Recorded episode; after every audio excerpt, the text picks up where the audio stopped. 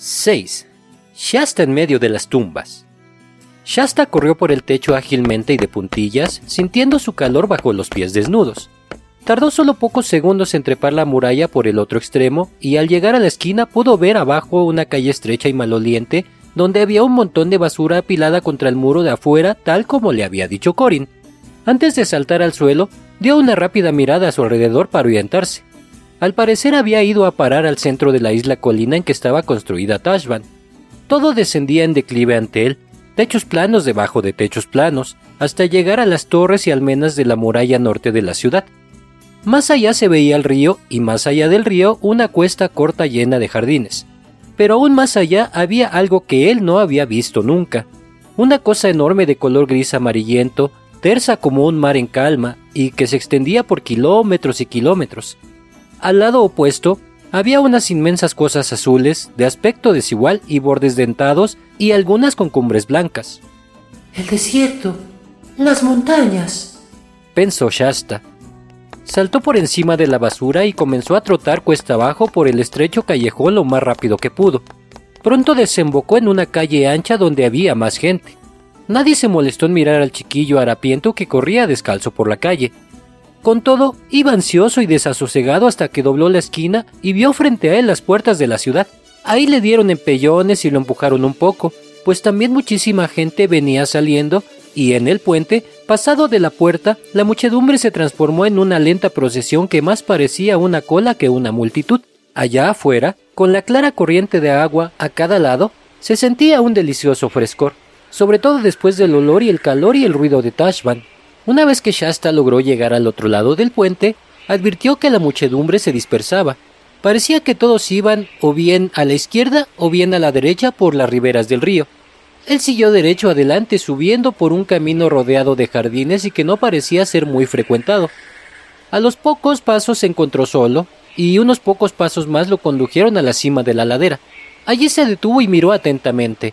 Era como haber llegado al fin del mundo pues se acababa bruscamente el pasto y a escasos metros comenzaba la arena, una interminable y tersa arena, como en una playa, pero un poco más áspera ya que nunca se mojaba.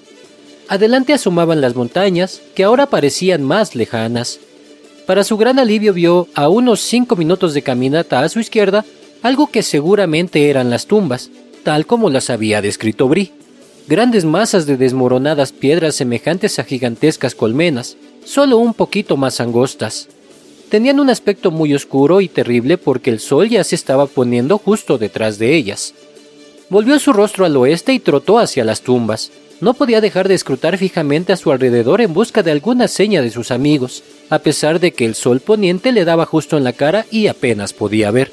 Por lo demás, pensó, seguro que estarán al final de la última tumba, no a este lado donde cualquiera podría verlos desde la ciudad.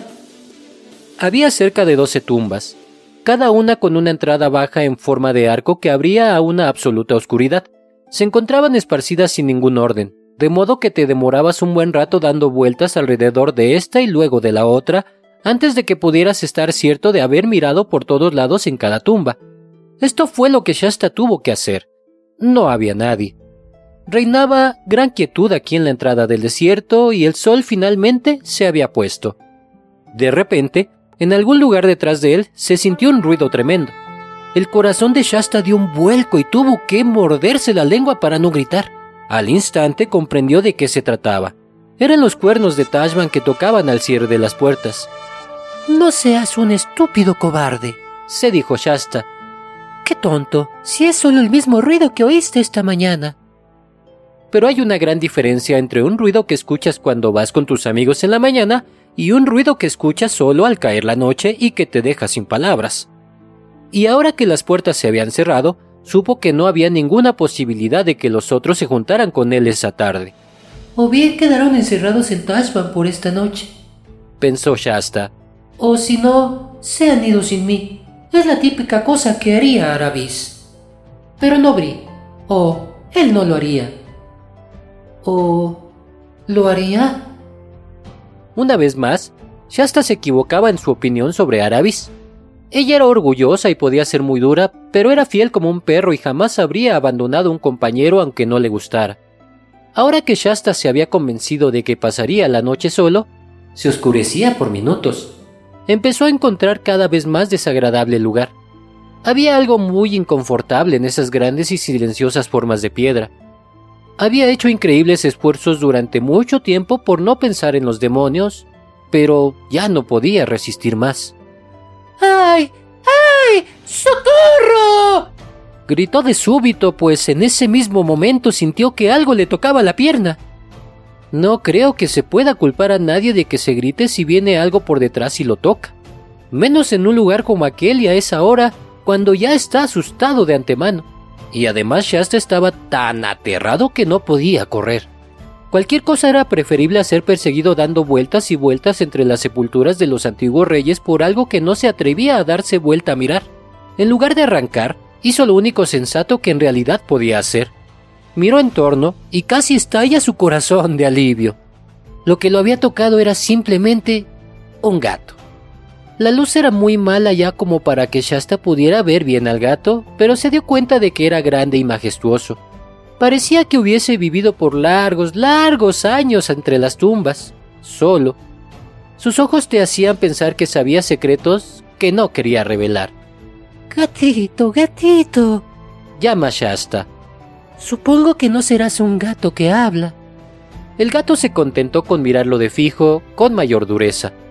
Luego empezó a alejarse y, por supuesto, Shasta lo siguió. Lo condujo derecho a través de las tumbas y salió por el lado en que las tumbas dan al desierto. Allí se sentó, muy erguido, con su cola enroscada entre las patas y su cara vuelta hacia el desierto y hacia Narnia y el norte, tan quieto que parecía estar vigilando a posibles enemigos. Shasta se tendió a su lado, dando la espalda al gato y con su rostro mirando hacia las tumbas, porque si uno está nervioso no hay nada mejor que mirar de frente el peligro y tener algo tibio y firme a tus espaldas. Puede que a ti la arena no te hubiera parecido muy cómoda, pero ya hasta llevaba semanas durmiendo en el suelo y casi no lo notó. Se quedó dormido muy pronto, a pesar de que incluso en sus sueños siguió preguntándose qué les habría pasado a Bri y a Arabis y a Yuin. Lo despertó de repente un ruido que jamás había escuchado antes. A lo mejor fue solo una pesadilla, se dijo Shasta. En ese momento advirtió que el gato ya no estaba a sus espaldas y deseó que no se hubiese ido pero se quedó inmóvil sin siquiera abrir los ojos porque estaba seguro de que se asustaría más si se sentaba y miraba las tumbas y a la soledad. Tal como tú o yo nos habríamos quedado sin movernos, tapándonos la cabeza con nuestra ropa. Pero el ruido se repitió, un grito áspero y penetrante que salía del desierto detrás de él. Entonces, por supuesto, tuvo que abrir los ojos y sentarse. La luna brillaba esplendorosamente. Las tumbas, mucho más grandes y cercanas de lo que él pensaba, se veían grises a la luz de la luna. En realidad, se parecían horriblemente a seres gigantescos ataviados con grises vestimentas que cubrían sus cabezas y rostros. No era nada agradable tenerlas cerca cuando pasas la noche solo en un lugar extraño. Pero el ruido venía del otro lado, del desierto. Shasta tuvo que dar la espalda a las tumbas, lo que no le gustaba mucho, y mirar con atención a través de la terza arena, se escuchó otra vez ese grito salvaje. Espero que no haya más leones, pensó Shasta. En verdad no se parecía mucho a los rugidos del león que había escuchado la noche en que se encontraron con Yuin y Arabis, y es que en realidad era el grito de un chacal. Claro que Shasta no lo sabía, y aunque lo hubiera sabido, no le habría gustado mucho tener que vérselas con un chacal. Se oían los gritos una y otra vez. Hay más de uno, sea lo que sea, pensó Shasta. Y se están acercando. Supongo que si él hubiese sido un niño realmente sensato, habría regresado a través de las tumbas a las cercanías del río donde había casas y donde era menos probable que llegaran las bestias salvajes. Pero allí había, o él creía que había, demonios. Volver a través de las tumbas significaba pasar por esas oscuras aberturas en las tumbas. ¿Y qué podría salir de allí Puede parecer tonto, pero Shasta sentía que era preferible exponerse a las bestias salvajes. Luego, a medida que los gritos se acercaban más y más, empezó a cambiar de opinión. Estaba listo para escapar cuando de súbito, entre él y el desierto, un inmenso animal saltó a la luz. Como la luna estaba detrás de él, se veía totalmente negro, y Shasta no supo qué era, excepto que tenía una cabeza enorme y peluda y que andaba en cuatro patas. No parecía reparar en Shasta, porque se detuvo repentinamente. Volvió su cabeza hacia el desierto y dejó oír un rugido que resonó entre las tumbas y casi hizo temblar la arena bajo los pies de Shasta. Se apagaron de inmediato los gritos de las otras criaturas y a Shasta le pareció escuchar el sonido de pies que huían corriendo. Entonces la gran bestia se volvió para examinar a Shasta. Es un león. Sé que es un león. Pensó Shasta. Estoy perdido. Me pregunto si me hará doler mucho. Quisiera que todo hubiera terminado. ¿Pasará algo con la gente después de muerta? Oh, aquí viene. Y cerró los ojos y apretó los dientes. Pero en lugar de dientes y garras, solo sintió algo tibio a sus pies, y cuando abrió los ojos, dijo, Pero si no es ni cerca de lo grande que yo me imaginaba. Es apenas la mitad del tamaño. No, ni siquiera la cuarta parte. Reconozco que es solo un gato. Debo haber soñado que era grande como un caballo. Y fuera que hubiese soñado o no, lo que ahora estaba a sus pies y lo miraba desconcertado con sus enormes y verdes ojos fijos era el gato, aunque era ciertamente uno de los gatos más grandes que había visto. Oh, gato, jadeó Shasta. Estoy tan contento de volver a verte. He tenido sueños tan horribles. Y se tendió de inmediato otra vez, espalda con espalda con el gato, tal como lo había estado al comienzo de la noche. Se sintió enteramente cobijado en su tibieza. Nunca más le haré algo malo a un gato en el resto de mi vida, dijo Shasta, mitad al gato y mitad a sí mismo. Una vez lo hice, has de saber.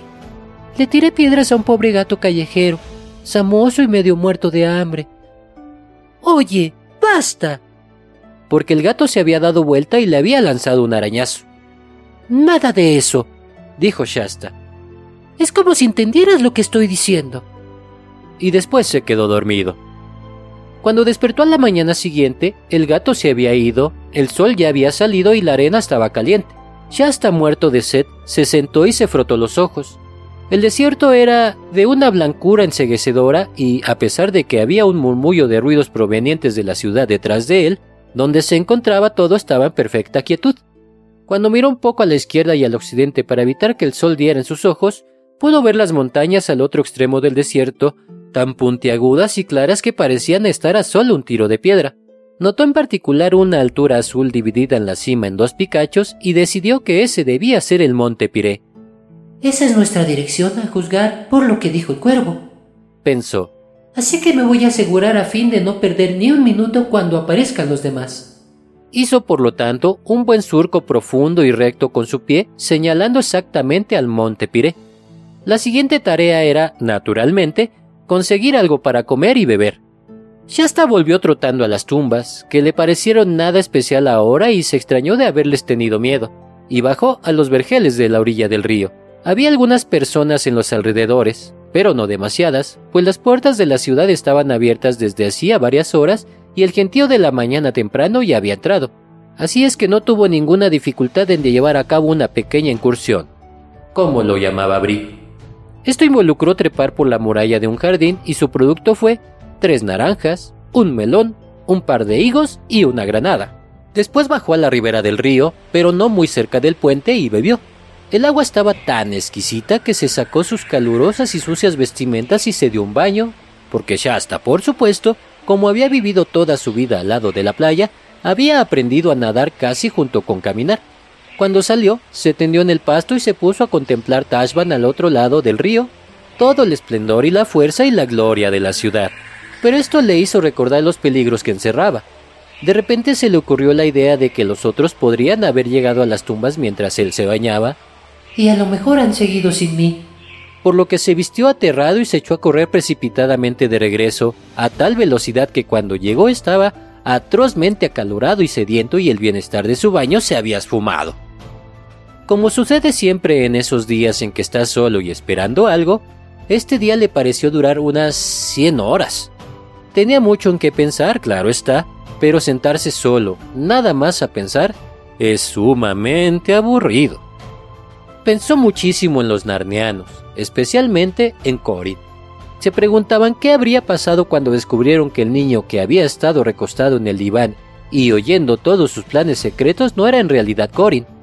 Era muy desagradable pensar que aquella gente tan encantadora lo tomaría por un traidor. Pero a medida que el sol lentamente, lentamente subía hasta lo más alto del cielo y luego lentamente, lentamente comenzaba a descender hacia el este y nadie llegaba y nada acontecía, empezó a sentirse más y más angustiado. Y ahora, por supuesto, se dio cuenta de que cuando acordaron que cada cual esperara a los demás en las tumbas, nadie dijo nada acerca de cuánto tiempo.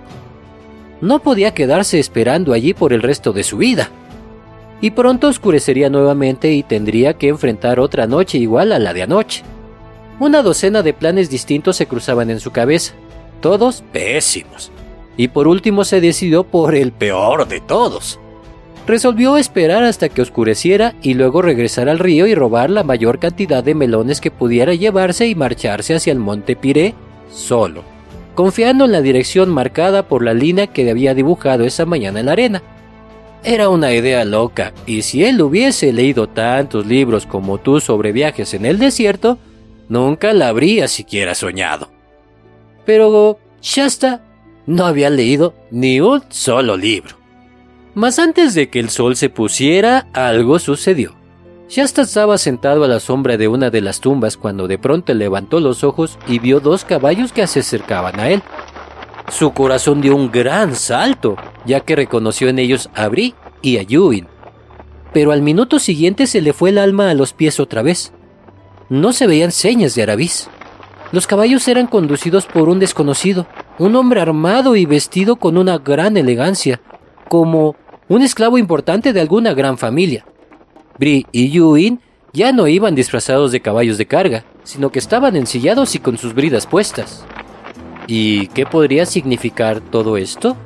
Es una trampa, pensó Shasta. Alguien ha capturado a Arabis y quizás la han torturado y ha revelado todo. Lo que quieren es que me levante de un salto y vaya corriendo y le hable a Bri y entonces me capturarán a mí también. Y a lo mejor, si no lo hago, puedo perder la única oportunidad que tengo de reunirme con los otros. Ojalá pudiera saber lo que ha pasado. Y se quedó escondido detrás de la tumba, asomándose a mirar a cada instante y preguntándose qué sería lo menos peligroso que podía hacer.